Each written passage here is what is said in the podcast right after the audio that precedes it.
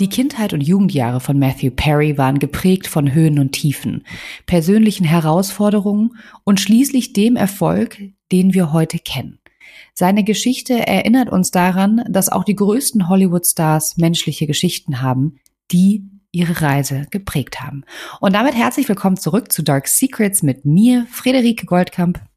Und mit mir, Nina Lenzen. Und diese Woche, also Friederike sitzt in einem Badezimmer zwischen einer Toilette und einer Waschmaschine auf den Kanaren. Wo bist du, Fredi? Ja, ich habe entschieden, diesem grässlichen deutschen Winter zu entfliehen und bin die ersten zwei Wochen nach Fuerteventura geflüchtet und arbeite von hier aus. Und ja, es ist total schön, aber wie gesagt, also ja, Orte der ungewöhnlichsten oder wo ich noch nie, also der ungewöhnlichste Ort, wo ich meinen Podcast aufgenommen habe, ist, also erstmal früher war es ja das Dachzelt, jetzt ist es definitiv das Klo. Ja, also wenn es ein bisschen, ich habe mir hier ganz viele Kissen hingelegt, um, das bei Klos hallen ja immer so, aber ich bin nicht alleine hier, sondern ich bin mit Freunden zum Arbeiten hier und die sind alle noch im Schlafen. Und deswegen wollte ich mich nicht irgendwo anders hinsetzen, weil nicht, dass die auf einmal in die Aufnahme platzen. Genau, also falls es heute ein bisschen anders klingt bei mir als sonst, ich sitze heute nicht im Schuhschrank, ich sitze heute auf der Toilette. So, Fredi auf der Toilette. Nina ist ein bisschen krank, also es läuft alles wunderbar bei uns hier heute. Aber wir wollten natürlich das jetzt nicht einfach ausfallen lassen oder irgendwie übergehen, denn sehr, sehr viele von euch haben sich die Folge über Matthew Perry gewünscht und wir haben uns das selber auch total gewünscht und deswegen dachten wir, das ist jetzt der perfekte Zeitpunkt mit der neuen Folge im neuen Jahr und mhm. nachdem wir das Weihnachtsspecial hatten, die ja etwas anders war, die Folge, ist es jetzt die erste Folge in diesem Jahr, die wir einfach wieder ganz normal mit den Promi-Crime-Themen machen. Und wir freuen uns sehr und wünschen euch natürlich jetzt ganz viel Spaß mit der Folge über Matthew Perry.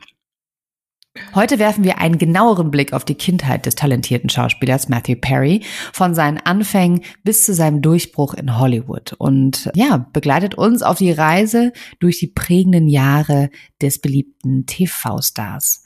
Matthew Perry wurde am 19. August 1969 in Williamstown geboren. Eine der frühesten Erinnerungen, die Matthew Perry mit sich trug, ist die schmerzhafte Erfahrung, als Kind geschiedener Eltern aufzuwachsen. In seiner Memoiren Friends, Lovers and the Big Terrible Thing öffnet er sein Herz und sprach über die Trennung seiner Eltern und deren Auswirkungen auf sein Leben. Und das wirklich sehr ausführlich und auch in mehreren Interviews sehr interessant. Und obwohl er betonte, dass sein berühmter Vater John Bennett Perry, übrigens auch ein Schauspieler, später in seinem Leben ein ganz wundervoller Vater wurde, waren die Anfänge, sagen wir es mal so, etwas schwierig und die anfängliche Entscheidung seines Vaters, ihn und seine Mutter Suzanne zu verlassen, darüber ist Matthew Perry nie hinweggekommen. Und ich finde auch die Art und Weise, die ich jetzt erzählen werde, wie sein Vater Matthew verlassen hat, ist wirklich unglaublich traurig. Es ist eine wirklich, es ist mir Herz das Herz zerrissen, weil als Matthew nur neun Monate alt war, verließ sein Vater seinen Sohn und seine 21-jährige Frau, also Suzanne war gerade mal 21 Jahre alt, um eine Schauspielkarriere in Kalifornien zu verfolgen. Und Matthew Perry beschreibt es in seinen Memoiren so. Mein Vater nahm mich aus dem Autositz, übergab mich in die Arme meines Großvaters und verließ mich und meine Mutter still und leise. Und dieser schmerzhafte Abschied prägte einfach seine frühen Jahre. Und ich finde halt diese Vorstellung, dass du dein Kind aus dem Auto reißt und fährst, finde ich irgendwie unfassbar brutal. So als, als wäre das nichts, ja. Also das ist schon kann ich sehr nachvollziehen, dass ihn diese Erfahrung, auch wenn er sie natürlich mit neun Monaten nicht direkt mitbekommen hat, aber seine Mutter wird sie mir wahrscheinlich immer wieder erzählt haben, dass ihn das geprägt hat, kann ich sehr gut nachvollziehen. Und was noch hinzukam, war, dass mit der Zeit sein Vater immer berühmter wurde. Das heißt, der kleine Matthew hat seinen Vater in der Realität nicht gesehen, aber er fing an, seinen Vater immer im Fernsehen zu sehen und immer auf den Magazinen. Und ihm wurde immer wieder vorgehalten, guck mal, das ist dein Vater, aber er ist nicht da. Also er hatte eine extreme emotionale Belastung durch diese Abwesenheit seines Vaters, aber trotzdem durch diese Dauerpräsenz seines Vaters. Das stelle ich mir auch wahnsinnig schmerzhaft vor, dass du überall auf den Plakaten deinen Vater siehst und du dich immer fragst, okay, krass, warum hat er dich verlassen oder warum war ich nicht gut genug, warum ist er einfach gegangen? Ne? Und ja, sein Vater war einfach ein sehr gut aussehender Mann und omnipräsent für den kleinen Matthew, aber halt in der Realität kaum erreichbar.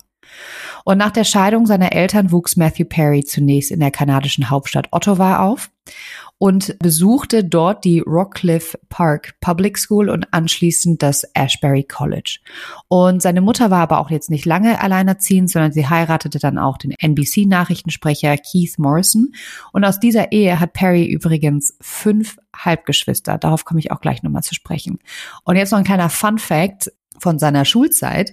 Als Fünftklässler verprügelte Perry nach eigenen Angaben zufolge den späteren kanadischen Premierminister Justin Trudeau, weil die beiden dieselbe Schule besucht haben. Und die sind wohl mal aneinander geraten. Und seine Mutter hat auch für den Vater von Justin Trudeau gearbeitet. Auf jeden Fall für einen Trudeau. Und sie war da die Sekretärin, die Assistentin. Genau. Und deswegen konnte sie wahrscheinlich auch ihren Sohn auf diese, auf diese hochrangige Schule schicken. Und in dieser Zeit spielte Matthew Perry übrigens auch sehr, sehr, sehr erfolgreich Tennis für Kanada. Also es gibt ja mal ganz viele Bilder von ihm, wie er Tennis spielt und so. Und das ist auf seine Kindheit zurückzuführen, weil er ein sehr passionierter und talentierter Tennisspieler war. Die Teenagerjahre brachten für Matthew Veränderungen mit sich, weil im Alter von 15 Jahren entschied er sich endgültig mit seinem Vater ins sonnige Kalifornien zu ziehen um, wie er sagt, ihn besser kennenzulernen. Er hatte wohl immer das Gefühl, dass er ja keine Zeit mit seinem Vater wirklich verbracht hatte und das wollte er ändern. Und deswegen entschied er sich wirklich mit 15 Jahren nach, ja, LA zu ziehen. Und davor war es halt oft so, dass er immer hin und her geschickt worden ist. Also er war als kleines Kind hat er natürlich seinen Vater auch besucht, aber ich meine, er hat in Kanada gelebt und sein Dad in LA und er musste immer hin und her fliegen. Und er sagt, das erste Mal, wo er wirklich alleine geflogen hat, war mit fünf Jahren, wo seine Mutter ihn ins Flugzeug gesteckt hat und er dann rüber nach LA fliegen musste, wo sein Vater ihn dann abgeholt hat. Und das hatte er als ja, eine, eine sehr gruselige Kindheitserfahrung beschrieben. Ich bin tatsächlich auch das erste Mal mit fünf Jahren alleine geflogen, einfach weil wir ja damals auch im Ausland gelebt haben, in Südostasien und zu meinen Großeltern geflogen bin nach Deutschland. Und ich fand es mega geil, alleine zu fliegen. Also von daher, genau, für ihn war es aber nichts. Er fand es nicht gut und ich, wir kommen auch gleich nochmal darauf, warum ich glaube, was ihm da so sehr zugesetzt hat. Genau, und dann war er halt in LA und dort besuchte Matthew Perry die Buckley School, eine bekannte High School. Und dort fing er dann an mit seinen ersten Schauspielerfahrungen, ne? ging dann dort auf die Schulaufführung.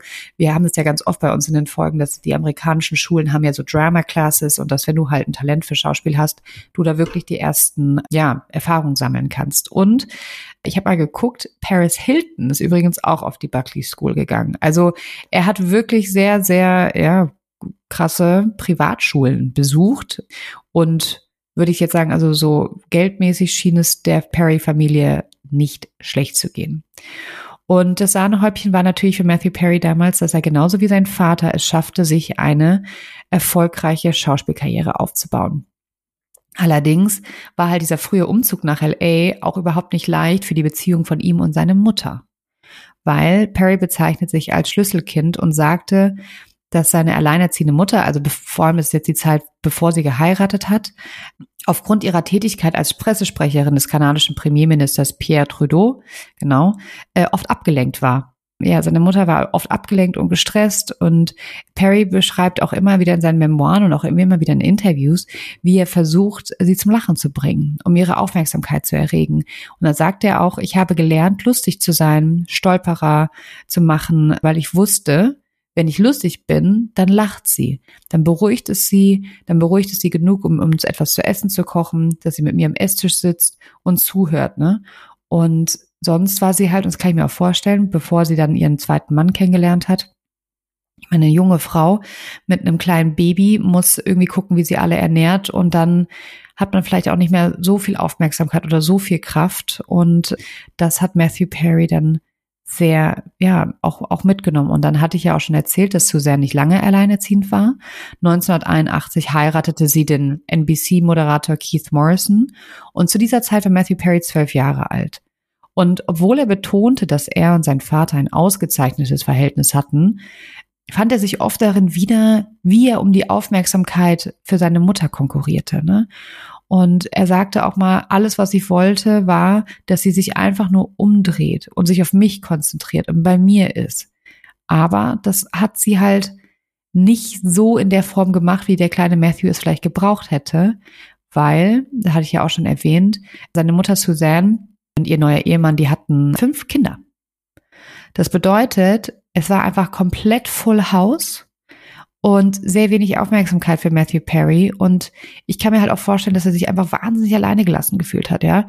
Erst vom Vater, der ihn aus dem Auto gereicht hat und dann die Mutter, weil sie gründet einfach eine komplett neue Familie, was auch nicht einfach ist, wenn du das Kind bist, was halt mitgehen muss. Und erschwerend hinzu kommt halt, dass sein Vater auch nochmal neu geheiratet hat und eine neue Familie gegründet hat. Und der Matthew Perry stand einfach alleine da in der Mitte, in der Mitte zwischen zwei Familien und war sich halt nicht sicher, wo er hin gehört und ob er gut genug ist. Und ich stelle mir das wirklich sehr, sehr, sehr einsam und sehr, sehr traurig vor. Und da kann ich schon auch nachvollziehen, so mit zwölf hast du dann diese, warst immer bei deiner Mama und dann ist da Full House und ganz viele andere Geschwister und sie hat kein Ohr mehr und keine Zeit mehr für dich. Dass man vielleicht sogar überlegt, okay, weißt du was, ich dann gehe ich halt zu meinem Dad, ja, weil ich will eh Schauspieler werden. Aber auch dieser Umzug war halt wahnsinnig schwierig für die Mutter, weil sie ja dann auch ihren Sohn irgendwie nochmal nach LA verloren hat und an die Schauspielkarriere verloren hat. Und das hatte den beiden echt eine Zeit lang zugesetzt, wobei sie das auch überwunden haben. Und wie ich ja schon sagte, Matthew Perry war in seiner Jugend echt, wo er zwischen 12, 13, 14 sehr, sehr einsam und auch sehr traurig, weil er einfach sich nirgendwo zugehörig gefühlt hat. Und so kam es auch, dass er mit 14 das erste Mal betrunken war. Und er hat nämlich mit 14 zum allerersten Mal Alkohol getrunken und eine ganze Flasche Bubby Duck Wine. Und ich würde jetzt einfach mal vorlesen, wie er das in seinen Memoiren beschreibt. Ich lag im Gras und war im Himmel. Ich dachte mir, so müssen sich normale Menschen die ganze Zeit fühlen. Und laut Matthew und so wie er es auch da beschreibt, war ja ja, der beschreibt ja Alkohol wie so, oh mein Gott, das ist ja das schönste Gefühl aller Zeiten. Man schwebt irgendwie und das ist ja das was ganz Tolles. Und er sagte auch wirklich jetzt im Rückblickend, dass er wusste mit seiner allerersten Begegnung mit Alkohol, dass es ihn irgendwie anders beeinflusste als vielleicht andere Menschen und dass er einfach ein Problem damit hat. Dass er nicht damit aufhören wird können. Und das konnte er auch nicht. Ähm, mit 18 Jahren, also vier Jahre später, trank er dann schon jeden Tag.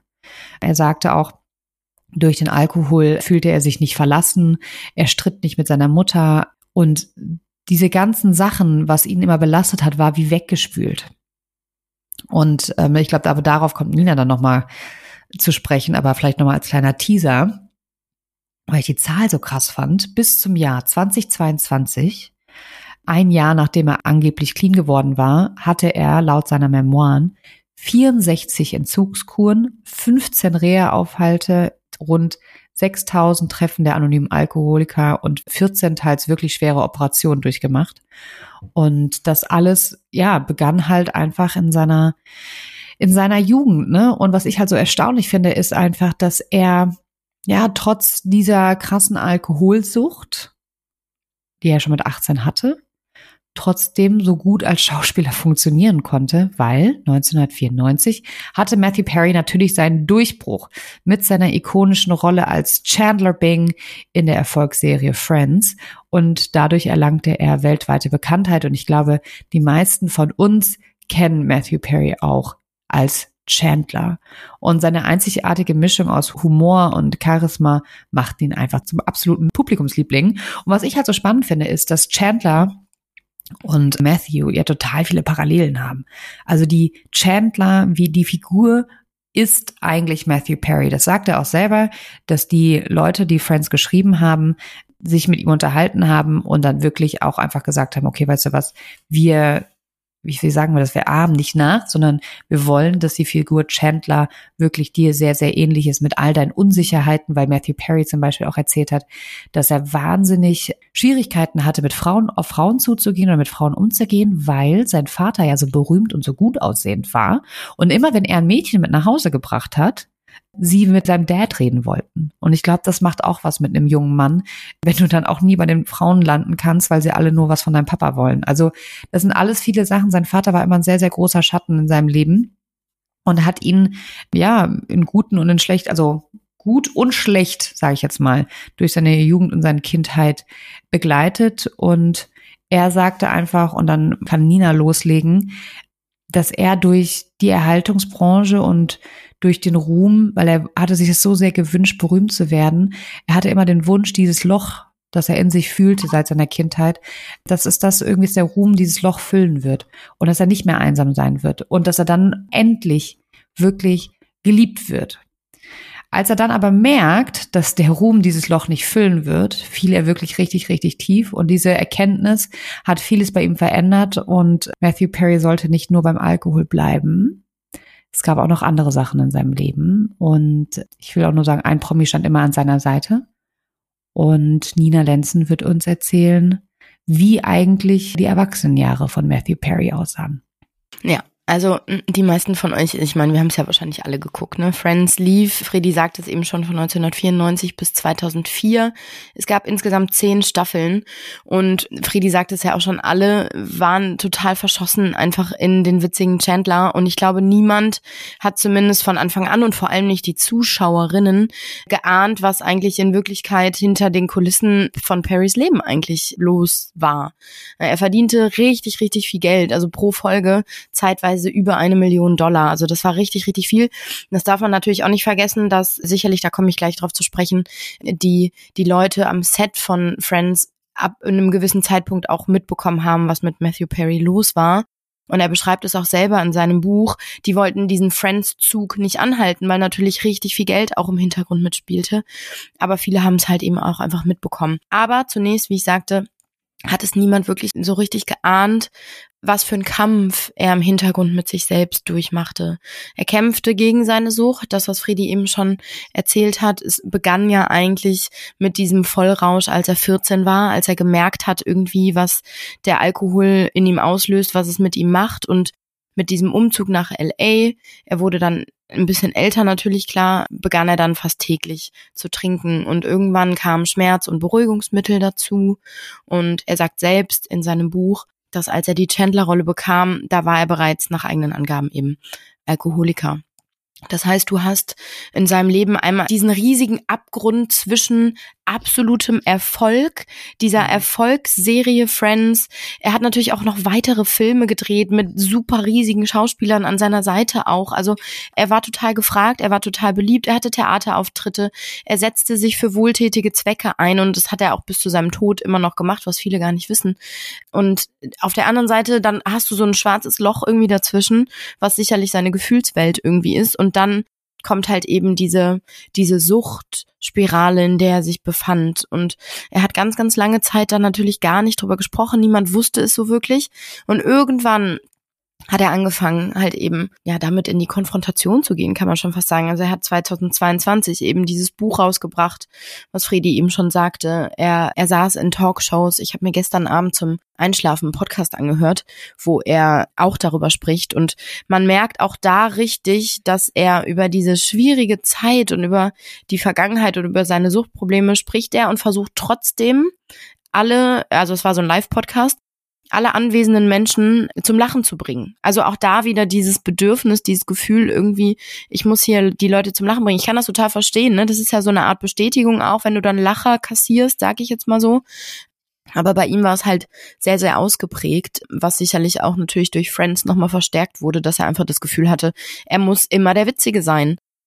Also, ich fange jetzt mal äh, an mit dem, wo er dann tatsächlich angefangen hat, offen darüber zu sprechen. Ich sagte es ja eben schon bei Friends, vieles irgendwann auf. Er berichtete dann auch in seinem Buch und auch später in diesem Podcast und so weiter. Also er sprach da öffentlich drüber, dass zum Beispiel Jennifer Aniston die beiden waren sehr, sehr, sehr, sehr, sehr eng und sie war immer an seiner Seite. Irgendwann kam sie in seine Garderobe am Set und sagte einfach nur, dass sie alle wüssten, dass er Alkohol trinkt. Und dann hat er gesagt, hä, warum? Woher wollt ihr das wissen? Hat sie gesagt, wir riechen das. Und du musst aufhören du musst aufhören, wir kriegen das mit und so geht es nicht weiter. Und sie hat es immer wieder versucht, ihn irgendwie ja seine Dämonen ein bisschen in Zaum zu halten, sag ich mal, und irgendwie mit ihm darüber zu sprechen.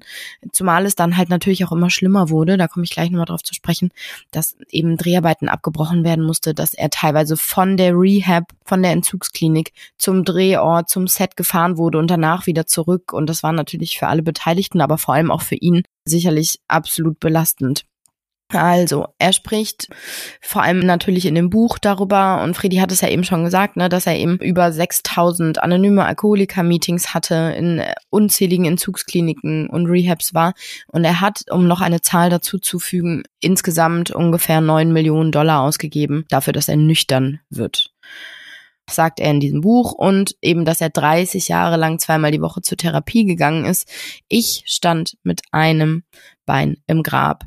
Das ist ein Zitat und ein weiteres Zitat, was ich gerne noch vorlesen möchte und was ich sehr, sehr prägend irgendwie finde oder sehr bezeichnend. Die Sucht wacht vor dir auf, sagt er, und sie will dich allein. Sobald man die Hand hebt und sagt, ich habe ein Problem, höhnt der Alkohol, du willst etwas dazu sagen, gut, dann gehe ich eben eine Weile weg, aber ich komme wieder. Er verschwindet nie für immer. Und ungefähr das ist sehr, sehr bezeichnend eigentlich für sein Leben, weil er hat es zeitweise geschafft irgendwie und hatte gute und schlechte Phasen natürlich, aber am Ende ist er immer wieder so ein bisschen dazu zurückgekehrt. Und ich finde, das Buch ist tatsächlich, also das wurde auch nach kürzester Zeit, als es erschien, hat es Amazon zerstört, sagt er selber in diesem Podcast auch, weil die ganze Seite runtergefahren ist, weil so viele Leute eben dieses Buch sich bestellt haben. Und er nimmt darin auch seine Leserinnen auf ja seine ganze lebenslange Reise durch diesen Drogen- und Alkoholsumpf und ins Krankenhausbett durch mehrere Reha-Aufenthalte und ist dabei ganz oft auch sehr selbstkritisch und lustig. Also es ist wirklich ganz gut zu lesen, obwohl es so ein so eine harte Kost eigentlich ist, ne? Und das einem so so leid tut, wenn man das liest. Und er beschreibt selber, dass eben ja seine Tabletten, seine Schmerzmittelsucht fing eigentlich an, als er am Set von Fools Rush In Herz über Kopf, der Film erschien 1997, da hatte er einen Jetski-Unfall und danach wurde er tablettenabhängig und zeitweise sagt er, habe er 55 Vicodin-Tabletten, das ist ein sehr sehr starkes Schmerzmittel, am Tag genommen um das mal einzuschätzen, die empfohlene Höchstdosis liegt bei 8. Das heißt 55. Äh, ja. Ja. Und er beschreibt dieses Gefühl, das fand ich auch irgendwie krass, wie warmer Honig, der durch seine Venen floss. Also man merkt richtig, dass er eben all diesen Substanzen sehr, sehr zugeneigt war von Anfang an. Genauso wie es mit dem Alkohol war, war es dann eben auch mit diesen Schmerzmitteln. Und er wollte, ja, sich und seine Gefühle, seine Ängste, seine Sorgen damit so ein bisschen unterdrücken und stilllegen, sag ich mal. Und es ging so weit, diese Sucht, dass er zeitweise bei, in Amerika gibt es immer so Open Houses heißen die. Also da veranstalten dann Immobilienmakler eben so öffentliche Besichtigungen. Und da kann jeder einfach hinkommen. Das ist meistens sonntags. Und äh, das machen total viele Leute irgendwie als Hobby. Die fahren dann durch die Nachbarschaften und sehen dann irgendwie, heute ist ein Open House und dann gehen die da rein. Und bei ihm war es so, dass er bei diesen Hausbesichtigungen auch teilnahm, einfach aber um in die Badezimmer der Hausbesitzer zu gehen und dort deren Tabletten zu stehlen. Also er hat dann in die, in die Schränkchen geguckt und geschaut, was da so ist, weil natürlich, also klar, er hatte auch mehrere Ärzte, er hatte mehrere Anlaufstellen, wo er halt eben an diese Tabletten kommen konnte, aber das war auch ein Weg für ihn, irgendwie daran zu kommen. Und ich finde das so krass, da ist da jemand, der ja irgendwo auch schon bekannt ist, sagt er auch, ja, niemand hätte gedacht, dass Chandler Big irgendwie in Häusern irgendwie Tabletten klaut, aber das hat er getan, um eben weitere Tabletten zu bekommen. Und das muss natürlich eine sehr herausfordernde und schwere Zeit für ihn gewesen sein. Vor allem, weil er parallel natürlich immer wieder in Therapie ging, immer wieder in Züge irgendwie machte, dann wieder rückfällig wurde. Und das ist sicherlich einfach für ihn ganz, ganz furchtbar gewesen deswegen hat er sich dann auch irgendwann entschieden, öffentlich darüber zu sprechen. Er wollte nämlich das Bewusstsein einfach stärken für Suchtkrankheiten und in der Öffentlichkeit einfach diesen Blick darauf schärfen und er möchte anderen Menschen Mut machen damit. Das hat er auch immer wieder gesagt. Und ich glaube, was, das hatte ich ja eben schon angesprochen, du hattest auf der einen Seite bei ihm diesen krassen Erfolg, auf der anderen Seite diesen Riesenabgrund mit seinem Suchtproblem. Und das war natürlich, das hat sich ähm, beeinflusst. Ist ja ganz klar. Also die ständige Belastung, du hast diese Aufmerksamkeit, gerade durch, ähm, durch Friends, der steigende Druck, den du eh als Person in der Öffentlichkeit hast. Und dann bist du noch in so einem Erfolgsformat, was immer beliebter wird und immer größer wird. Und ich glaube, das, das hat sehr, sehr viel auch beeinflusst und irgendwie gemacht bei ihm ihm. Und das sagt er auch. Er sitzt 2022 im Rahmen von seiner Buchveröffentlichung dann auch bei CBS im Interview und sagt, während Friends nach vorne ein super Erfolg war, war er im Hintergrund immer noch in einem Kampf mit sich selbst. Und es ist so bezeichnend, ich bin das auch mal durchgegangen, weil er das in diesem Interview sagt, dass man anhand seines Gewichts über die Staffeln hinweg kann man den Verlauf seiner Sucht nachvollziehen. Das sagt er. Also zum Beispiel, bin ich dick, sagt er. Ist es der Alkohol? Bin ich dünn? Sind es Tabletten? Trage ich Bart? Sind es viele Tabletten? Und er guckt sich in diesem Interview dann auch einige Szenen an mit der Moderatorin und man merkt richtig, wie schwer es ihm einfach fällt, wie belastend das für ihn ist. Und es ist ja absolut nachvollziehbar, wenn man sich selber irgendwie da sieht und, und sieht, was für Stadien irgendwie der Sucht man durchgemacht hat. Und wenn man sich zum Beispiel Bilder aus dieser Zeit anschaut, also wirklich von 1994 bis 2004, in der die Serie lief, oder eben die Folgen bewusster sich anguckt, dann kann man das wirklich erkennen. Am Anfang ist er noch deutlich schlanker, dann Ende der 1990er Jahre wirkt er dann schon ein bisschen kräftiger, da siehst du eben, okay, da ist der Alkohol irgendwie, hat ihn dominiert und in den Jahren 2000 und 2003 sieht man ihn mit Bart, da weißt du dann, okay, da war halt eben die Tabletten irgendwie vorrangig in seinem Leben und danach wirkt er wieder etwas dünner. Also es ist so wirklich so ein Up and Down und du hast so das Gefühl, oh Gott, wie konnte es sein, dass das so lange nicht richtig aufgefallen ist, ne? Aber das sagt er halt auch. Er hat immer versucht, die Serie einfach nicht zu gefährden. Er wollte, und das war irgendwie seine Number One Aufgabe, eben, dass Friends weiter ein Erfolg bleibt, dass es weiter läuft und dass er eben einfach weiter teilnehmen kann. Aber, das hatte ich ja eben schon gesagt, irgendwann fiel auf, dass mit ihm einfach etwas nicht stimmte. Sein Doppelleben mehr oder weniger flog dann irgendwann auf. Er musste dann, das habe ich ja eben auch schon gesagt, vom Entzug zum Dreh hin und her gefahren werden. Es mussten Dreharbeiten, da schlief er dann plötzlich ein. Er musste geweckt und wachgerüttelt werden, damit er seinen Text sagen konnte. Er trank bis zu einer Riesenflasche Wodka ganz alleine, nahm parallel Valium und war nicht mehr er selbst ja, ist ja klar, dass dann irgendwann die Dreharbeiten abgebrochen werden müssen und erstmal gewartet werden muss, bis er nüchtern ist. Und das ist natürlich auch da wieder ein Teufelskreis, weil er sich selber dadurch auch so unter Druck gesetzt hat, dass er irgendwie klarkommt, das sicherlich das auch irgendwie beeinflusst hat, aber dann parallel wollte er natürlich, dass weiterhin alle über ihn lachen, dass er weiter der witzige Chandler beziehungsweise Matthew dann am Set ist. Er hatte Lampenfieber. Der steigende Erfolg, wie gesagt, macht es nicht besser. Und ein Zitat, was er auch im Buch sagt, und das finde ich sehr passend jetzt zu dieser Passage. Alle fragten mich, ob es mir gut ginge, aber niemand wollte den Friends-Zug anhalten, weil er so viel Geld anbrachte. Und er sagt, sein größter Erfolg sei auch zeitgleich sein größter Albtraum gewesen. Und ich finde das, ich finde das so traurig, das tut einem so richtig, richtig leid, weil man so rückblickend natürlich jetzt einfach weiß, wie es ihm in all der Zeit ging und man selber als Zuschauerin, also ich habe mhm. Friends natürlich auch geguckt und ich dachte immer einfach nur so, das ist so ein unbeschwerter, witziger Typ, ja. bis es dann irgendwann alles rauskam, was eigentlich im Hintergrund bei ihm abging und das zerreißt einem doch einfach nur das Herz. Ja. Also wirklich ganz, ganz, ganz schlimm, ganz schlimm. Ich finde es auch wahnsinnig traurig und auch mal Wahnsinn, wie krass man oder er einfach das so, ja, diese Fassade aufrechterhalten konnte, ne, von seiner Rolle. Das finde ich auch mal wieder erstaunlich und frage mich auch mal, wie viel Kraft das kosten muss, um sich da jedes Mal, ich meine, wir kennen das ja vielleicht auch, wenn man so minimal verkatert ist, ja, dann mal irgendwie mal in die Pötte zu kommen und, aber ihm ist das ja was ganz anderes und sich da immer wieder zu pushen und zu performen und zu wissen, was davon abhängt, ja. Ich meine, er musste ja auch performen. Es ist ja nicht nur so, dass er Geld damit verdient hat, sondern alle haben ja dann Geld an denen verdient. Und du willst ja dann auch nicht derjenige sein, warum die ganze Produktion scheitert, wenn die ganze Welt dir einfach zuschaut, ne? Und ich finde das so, ich stelle mir das aber wahnsinnig belastend vor und diese Strapazen für den Körper.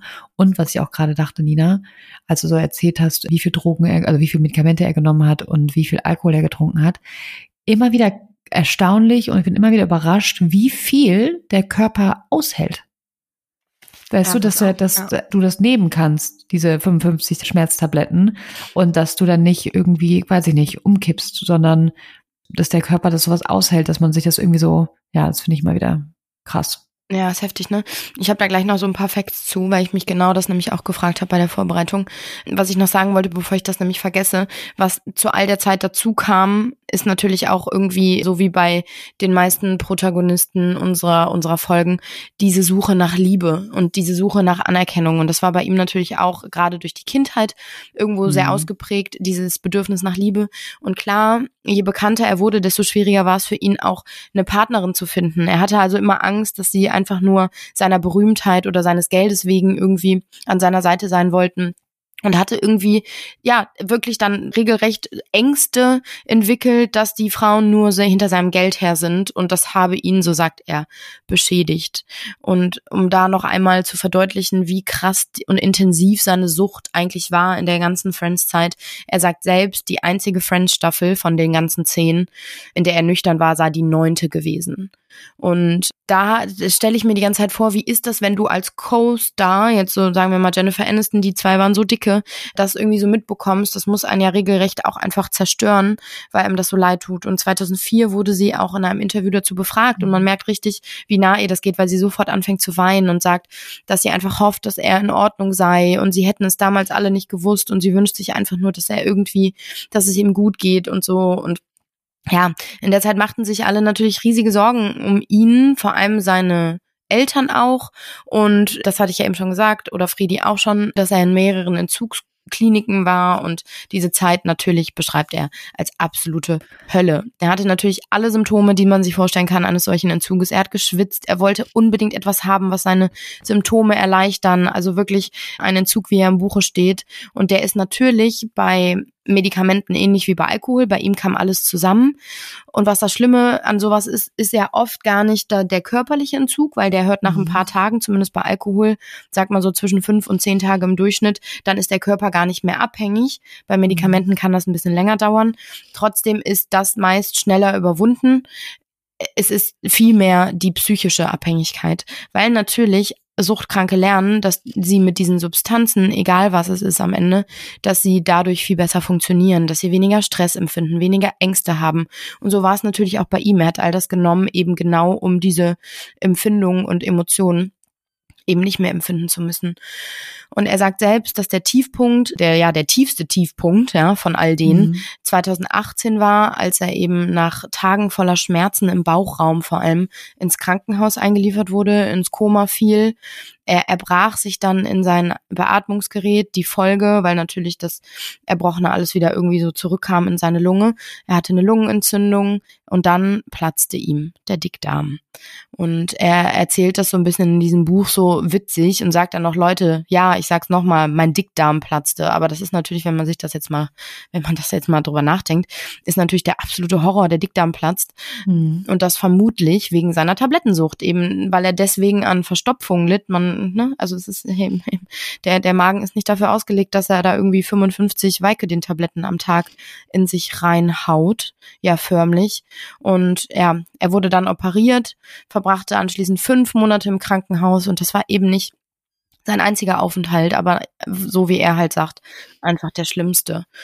Ja, und dann wurde es so ein bisschen, sag ich mal, ruhiger und alle bekamen irgendwie das Gefühl, er hat vielleicht so ein bisschen sein. Leben Griff. Also ich weiß, dass wir zum Beispiel bei uns in der Redaktion immer wieder, wenn dann mal so Paparazzi-Fotos von ihm auftauchten, auch immer wieder direkt so geguckt haben, okay, wie sieht der gerade aus? Ist er dick? Ist er dünn? Mhm. Der verlottert aus, irgendwo im wahrsten Sinne des Wortes. Sieht er gut aus? Also es war immer so ein bisschen, das Indiz war immer sein Äußerliches irgendwo, wenn man daran das so ein bisschen erkennen konnte. Und es war, es war okay, ne? So, also man hat, man hat ab und zu mal ein Foto von ihm gesehen, mal war es ein bisschen besser, mal ein bisschen schlechter. Klar, aber dann kam eben Ende Oktober 2023 die Horrornachricht, Matthew Perry ist überraschend mit nur 54 Jahren gestorben. Er wurde von seiner Assistentin leblos in seinem Whirlpool aufgefunden und dann war natürlich erstmal die Frage, ach du Scheiße, was war hier passiert? Und am Morgen hatte er noch Kontakt zu seiner Freundin Jennifer Aniston per SMS, das erzählte sie dann auch später. Und sie sagte halt eben, er war glücklich, er war gesund, er hatte mit dem Rauchen aufgehört, er war in Form, er war glücklich, das sagt sie immer wieder. Mhm. Ähm, das ist alles, was ich weiß. Er hatte keine Schmerzen, er hatte keine Probleme, er war glücklich. Und da war natürlich dann die Frage, okay, was war passiert? Klar, dann gab es eine Autopsie und im Dezember folgte dann der Autopsiebericht in dem stand, er starb an den akuten Auswirkungen des Narkosemittels Ketamin. Dazu kam eine Herzkrankheit sowie das stark wirksame Schmerzmittel, ich hoffe, ich spreche jetzt richtig aus, Buprenorphin, das bei dem Tod sicherlich auch eine Rolle gespielt hat, aber am Ende ging die Polizei von einem Unfall aus, er soll ertrunken sein und das Ketamin habe ihn vorab bewusstlos gemacht. Und da war so ein bisschen die Frage, weil er selbst auch angegeben hatte in seinem Buch, dass er clean war und sei und Mhm. das seit 19 Monaten jetzt schon zu diesem Zeitpunkt. Man wusste aber hier auch, dass er eine Ketamin-Infusionstherapie gemacht hat, um seine Depressionen und Angstzustände zu behandeln. Und die letzte Therapie war ungefähr eine Woche vor seinem Tod. Da sagte man dann also, das kann eigentlich nicht der Grund gewesen sein, da Ketamin nicht so lange im Körper bleibt. Ich habe mich dann gefragt, was ist Ketamin eigentlich genau? Weil man Mhm. hört wieder, gerade aus Amerika, irgendwie kriegt man immer wieder dieses Wort rübergeschwappt und da habe ich mich mal so ein bisschen mit befasst. Also, falls ihr das auch euch fragt. Ja, ich habe mich das auch gerade gefragt. Ja, sehr gut, sehr gut. Hier kommt die Antwort. Also Ketamin ist eigentlich ein Narkose- und Schmerzmittel, was aber aktuell auch immer wieder und immer mehr als Partydroge beliebter wird. Der Wirkstoff kann nämlich zu Bewusstseinszuständen führen, die Nahtoderlebnissen ähneln sollen. Also völlig abgedreht. Ich habe keine Ahnung, warum man das gerne nimmt, ja. Aber gut, es soll Leute geben, die auf sowas abfahren. 1996 wurde es als Narkosemittel für die Tier- und Veterinärmedizin entwickelt. Und beispielsweise im Vietnamkrieg damals kam es bei Operationen an amerikanischen Soldaten auch schon zum Einsatz. Dann wurde es weiter für die Notfallmedizin eingesetzt. Es erweitert die Bronchien und kann den Kreislauf stabilisieren, was natürlich erstmal ganz gut ist für so eine OP. Und nachdem es dann als Narkosemittel in den USA zugelassen wurde, berichteten Patientinnen auch von der stimmungsaufhellenden Wirkung der Narkose, was natürlich jetzt wieder dafür spricht, dass manche Leute das auch als Partydroge einfach verwenden wollen. Seit Anfang der 2000er wird es dann intensiv, wird daran geforscht, weil Ketamin eine antidepressive Wirkung haben soll. Und dementsprechend wird es vor allem bei Menschen mit Depressionen eingesetzt, bei denen eine gängige Therapie, sag ich mal, mit Antidepressiva und Psychotherapie keinen Erfolg hat. Man spricht hier in den Kreisen auch von sogenannten behandlungsresistenten Depressionen. Und an solchen leiden bis zu schätzungsweise 30 Prozent der Menschen mit einer schweren Depression haben eben eine solche behandlungsresistente Depression. Und das Ketamin wirkt sich, so kann man sich das vorstellen, auf verschiedene Weisen auf das Gehirn aus. Negative Gefühle werden dabei reduziert und es entstehen, weil so eine Depression blockiert bzw. verhindert gewisse Verbindungen im Gehirn. Ja, um das jetzt einmal grob, ich bin keine Psychologin, aber um das einmal so runterzubrechen, von dem, was ich gelesen habe, durch dieses Ketamin entstehen wieder diese Verbindungen im Hirn. Dadurch Mhm. empfinden eben Benutzerinnen, sage ich jetzt mal, oder Menschen, die das eben einnehmen, halt eben wieder vermehrt glücklichere Emotionen und eben nicht dieses, was eben eine Depression natürlich irgendwie bewirkt. Die Vorteile dabei sind einfach, es ist eine neue Behandlungschance, es wirkt schnell, zum Teil innerhalb von wenigen Stunden, während gängige Antidepressiva teilweise über Wochen eingenommen werden müssen, bis sie ihre Wirkung zeigen. Das ist natürlich ein krasser Unterschied. Die Nebenwirkungen von Ketamin sind verhältnismäßig gering. Es gibt natürlich Gefahren und Nebenwirkungen, klar. Beispielsweise darf halt eben eine Behandlung nur unter ärztlicher Aufsicht erfolgen. Die Nebenwirkungen können sein Kopfschmerzen, Übelkeit, Schwindel, ein Gefühl, dass der Körper von den Gedanken getrennt sei. Das finde ich mega gruselig. Anstieg des Blutdrucks, Gleichgewichtsprobleme und es kann eben natürlich psychisch abhängig machen und ein dauerhafter Konsum kann das zentrale Nervensystem schädigen. Das war ein kleiner Exkurs zum Thema Ketamin, was eben in Matthew Perrys Blut in verstärkter Form gefunden wurde. Und am Ende des Tages ist es einfach, also so ist jetzt der offizielle Stand. Es war ein Unfall. Da spielten mehrere Dinge zusammen. Und ich, ich finde es einfach, ja, unfassbar traurig, vor allem, weil er im letzten Jahr, gerade als er dann eben sein Buch auch so beworben hat und darüber gesprochen hat, er wirkte so aufgeräumt und er wirkte irgendwie angekommen und das sagt er auch. Auf der letzten Seite seines Buches schreibt er nämlich oder beschreibt sich als Mann, der endlich auf den Geschmack des Lebens gekommen ist. Und das finde ich so traurig, dass ähm, ihm das dann genommen wird, ne? mhm. Ich finde es auch wahnsinnig traurig. Ich finde auch die Geschichte von Matthew Perry, es tut mir einfach, es zerreißt einem das Herz, ne? Dass sich dieses Trauma aus der Kindheit, dieses nicht geliebt werden, sich nicht zugehörig fühlen, dieses Loch, das er da beschrieben hat, wie er einfach sein Leben lang versucht hat, das zu füllen und er dann irgendwie, weil stimmt, ich habe jetzt zum Beispiel nach Friends, war ja es auch lange, lange ruhig um ihn, ne? Und er hat einfach sein Leben gelebt. Und das ist dann jetzt am Ende, wo er dann wirklich das Gefühl hat, er hat es geschafft und er hat die seine Süchte besiegt. Ja, vor das allem, ich finde, was man gar nicht so wusste, ne, und was er auch gar nicht so nach außen getragen hat, und das macht ihn noch sympathischer als ohnehin schon. Mhm. Ähm, da hat er mal 2022 in einem Podcast drüber gesprochen und hat gesagt, ich, ich arbeite immer noch sehr an mir. Doch wenn ein Alkoholiker oder ein Drogenabhängiger zu ihm kommen und nach Hilfe fragen würde, wäre er immer da. Ganz egal, wie es ihm selbst gerade gehe. Und sagt, ich werde dir helfen, auch wenn ich mir selbst nicht immer helfen kann. Und das zeigt doch einfach, wie selbstlos und und wie, wie hilfsbereit er war. Er gründete auch das Perry House zum Beispiel, das ist eine Einrichtung für trockene Männer. Ja. Und setzte sich da irgendwie, das hatte ich ja ganz am Anfang gesagt schon, wohltätig ein. Und ich finde, das generell jetzt nicht nur auf ihn bezogen, sondern generell auf Menschen, wenn es dir selber schlecht geht oder du selbst irgendwie nicht fein bist gerade und trotzdem diese Hilfsbereitschaft noch hast und anderen Menschen hilfst, obwohl du gerade selber auch mit mhm. dir alleine so sehr beschäftigt bist. Ich finde, das, das zeigt einfach immer nur, was für ein toller Charakter. Total. Das ist. Absolut. Ja, super sympathisch, ne? Und er hätte einfach damals die Hilfe gebraucht in seiner Jugend. Er hätte wahrscheinlich sich auch gewünscht, dass jemand ihn darauf aufmerksam macht, was er, was er da gerade tut und ihn da sofort rausholt und hilft. Und vor allem, was ich auch so bemerkenswert finde bei Matthew Perry, ist, dass er einfach sehr, sehr früh über seine Süchte auch gesprochen hat, zu einer Zeit, wo das jetzt auch nicht so normal war, in Hollywood darüber zu sprechen. Also dieses ganze Offene, was wir jetzt haben, das, und dass so viele Leute dann von ihren Problemen erzählen oder was denen geschehen ist und was denen passiert ist und die Geschichten, was wir auch ganz oft in unseren Folgen haben, das ist ja nicht immer so gewesen. Ganz, ganz, ganz, ganz lange war das ja nicht so. Ganz, ganz lange war ja immer äh, shiny Hollywood und die perfekte Welt und die perfekte Karriere und die perfekten schönen Menschen und da war kein Platz für Fehler und für Echtheit, sage ich jetzt mal, oder Menschlichkeit. Und das hat sich jetzt gewendet und Matthew Perry war einfach da einer der ersten, die mal die Fassade, ich wollte sagen, die Hose runtergelassen haben, also die Fassade mal runtergelassen haben und mal gezeigt haben, was eigentlich ja dahinter so passiert. Hinter dem Happy Chandler ist ein ganz, ganz, ganz trauriger Mann. Und mir ja. tut's einfach, ja. Und auch dieses, dass er dann bewusstlos geworden ist und im Whirlpool ertrunken ist. Also ich war auch, ja, selten so geschockt von einer Todesmeldung, muss ich sagen, wie bei ja. Matthew Perry. Man merkt es auch, finde ich, also generell natürlich an den Reaktionen der Öffentlichkeit und vor allem seiner Schauspielkollegen natürlich. Aber auch, finde ich, ist es mir verstärkt aufgefallen bei, bei uns, beziehungsweise mhm. bei den Reaktionen von euch da draußen.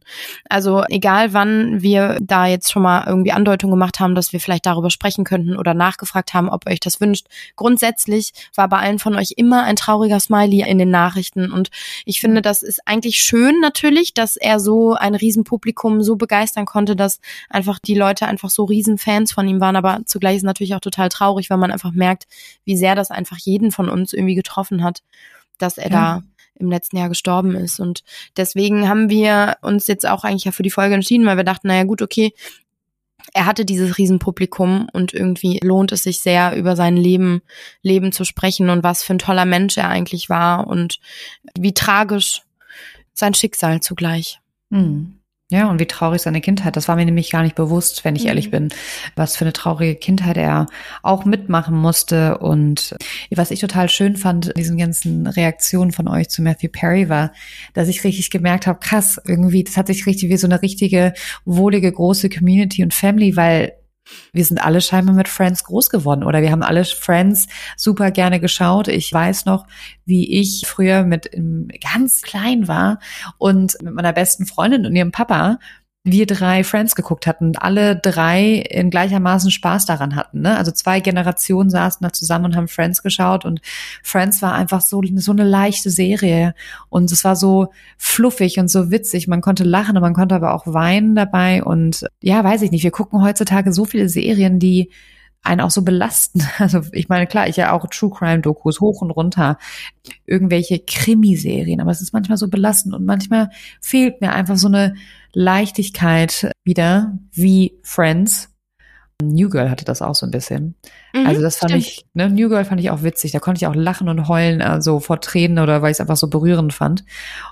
Genau, aber das fand ich, wollte ich nur mal sagen, das fand ich irgendwie war ein schönes Gefühl, dass wir, habe ich mir so vorgestellt, wie wir alle gemeinsam mit Friends groß geworden sind oder Friends die Serie uns durch unser Leben begleitet hat.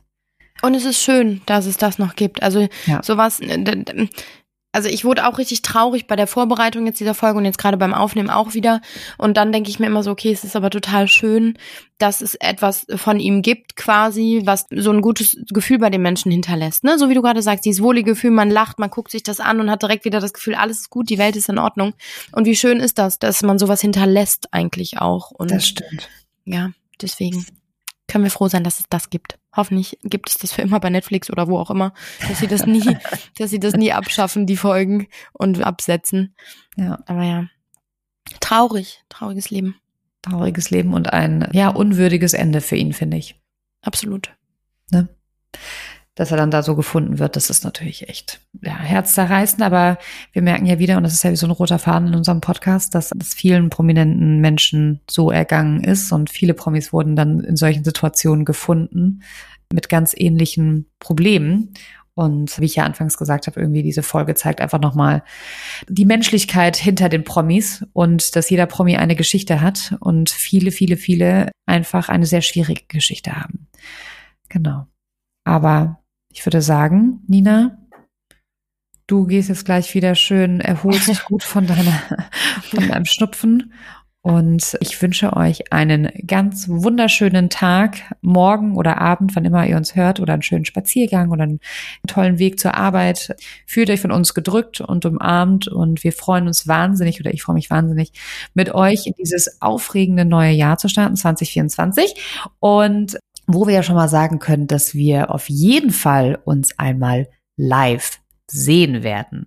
Wie und wo und wann, da halten wir euch noch auf dem Laufenden, aber so viel ist gewiss. Wenn ihr uns sehen wollt, live berühren wollt, ansprechen wollt, dann nicht berühren, umarmen. Also ich, oh Gott. ich weiß nicht, was du vorhast, Redi, aber vielleicht sollten wir darüber nochmal sprechen. Äh, dann werdet ihr dieses Jahr die Chance dazu haben. ich glaube, es hat noch nie jemand so, so gut Promo gemacht dafür. Alles klar, ihr Hasis. Also, have a great day. Nina, du auch great day und Danke. Genau. Wir Ciao. hören uns.